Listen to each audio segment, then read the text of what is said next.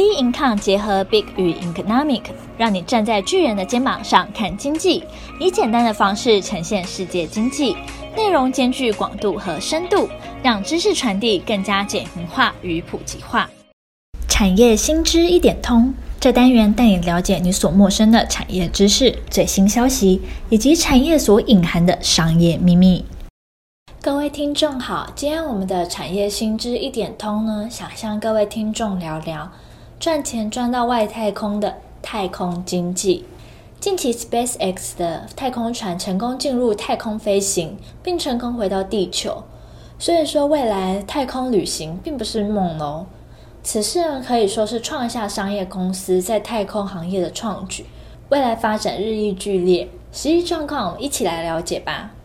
据太空基金会发布最新的报告显示说，全球太空的经济规模持续增加到四千三百二十八亿美元。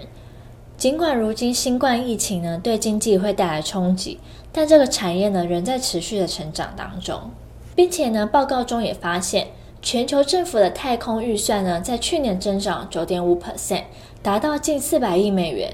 已经有八十多个国家呢实施太空计划。其中，太空领域支出年增率最大的国家包含俄罗斯、德国、澳洲，还有印度。所以说，竞争是日益激烈的。那 New Space 是什么呢？它是新兴的商业航太产业，又称为创业新太空。它是以民间的私人企业为主，有远见的商业航太技术，低成本、更有效率与品质。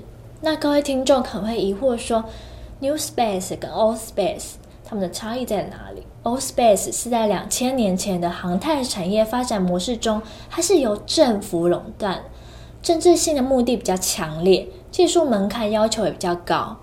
那现今的 New Space 呢，是两千年后航太产业发展的模式，最主要是商业导向的，并且呢是由私人企业主导，技术门槛要求是比较低的。这意思就是说，政府从太空产业的垄断者转为民间企业的辅助者。那我们现在再聊聊呢，以往太空技术的研究与探勘。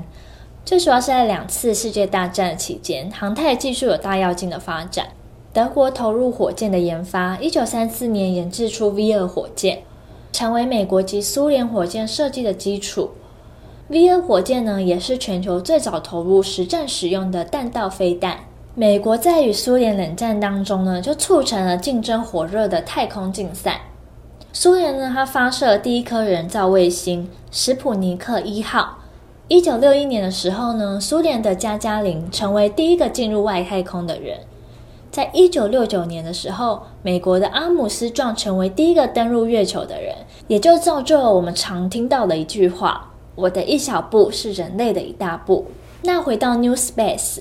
New Space 是什么呢？它是新兴的商业航太产业，又称创业新太空。在一九九零年，美国 NASA 与欧洲太空总署合作发射哈勃太空望远器，将观测数据呢传回地球。一九九七年，美国的无人太空船火星拓荒者号携带探测车一同登陆火星，调查火星的土壤。在一九九八年起，六大太空总署联合发展国际太空站，研究物理、天文、气象、地理、生物学等。那这边提到了六大太空总署是美国的 NASA、欧洲太空总署、俄罗斯联邦、加拿大太空局、日本宇宙航空研究开发机构、巴西航太局。现在算是个 New Space 的时代了。获利模式为目的，再加上政府补助的民营企业，就成为了新太空的趋势。New Space 带来更多资金与研发资源。现今呢，投入新太空产业呢，多为软体科技业。它改变了以往经费由纳税人所出的传统，实现了网络民主。于太空架设网络基础建设，使网络能普及到最贫穷的地区，例如 Facebook 的无人宽频网络飞机。并且有太空运载的服务，利用太空电梯将太阳能发电机和废料等物品运至太空，耗能仅宇宙飞船发射的一 percent，费用仅太空梭运送的零点二五 percent。那我们这边向各位介绍知名商用的太空企业，两千年的蓝色起源，它是由亚马逊创办人贝佐斯成立的私人太空公司，它致力于提高太空旅行的安全性并降低成本。两千零二年呢，太空探索技术公司，也就是刚才前面提到的 SpaceX，它是由特斯拉创办人马斯克成立的太空制造与运输公司，目标呢是降低太空运输成本，并进行火星殖民。二零零四年，维珍银河，它是由维珍集团创办人布兰森成立的商业太空客运公司。是全球首间上市的太空旅游企业。那 New Space 呢，可以应用在哪些面向呢？这边向你介绍他们六大所应用的面向。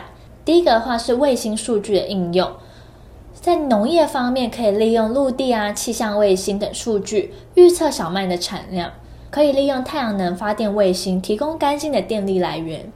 第二个面向的话是卫星相关的基础建设。陆地的话，利用卫星监控站监控卫星运转的状况，接收遥控资料；太空的话，利用人造卫星进行观测、广播、通信系统等扩张。第三个面向的话是微重力模拟实验室，它可以运载火箭将太空载具从地球传入外太空，以及太空飞行器将航空飞行器与太空船的特色合而为一。第四个应用的面向呢是深度的宇宙开发。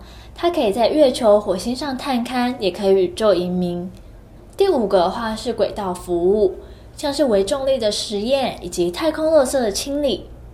第六个面向的话是个人的服务，比如说宇宙旅馆或是深度的宇宙旅行，并且 New Space 呢也逐渐的重视社会的需求，新太空产业呢也更深入在民生层面的应用上，并逐渐规范各国的太空行为。像是太空的丧葬服务，它将死者的遗体啊、骨灰、DNA 等用火箭运至外太空。还有太空法呢，也逐渐受到关注。许多国家呢开始参与太空法的修订啊，跟协议，以跟上最新的太空发展进程。New Space 也将改写资源竞争的局面。由于太空中的小行星蕴藏丰富的矿物质与高浓度的金属。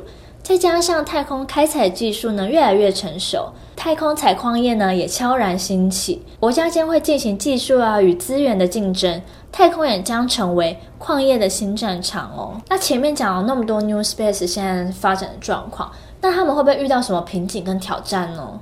他们遇到的瓶颈跟挑战呢？太空许多辐射致命性高，容易引发疾病，并且航行的速度过慢，需要更先进的燃料跟技术。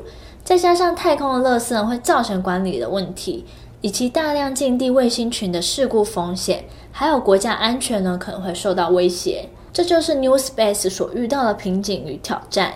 那我们这边做个总结：商业驱动 New Space 时代呢，为人类带来更便宜、更有效率的航太技术。近年来，太空领域呢也逐渐转向创新的营运模式，吸引许多新兴投资与市场的关注。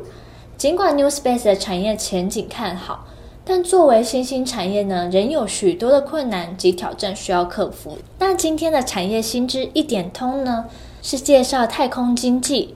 不知道各位听众有什么想法以及看法呢？可以直接到我们的脸书专业以及 Instagram 直接与我们做交流。那我们下期见喽，拜拜。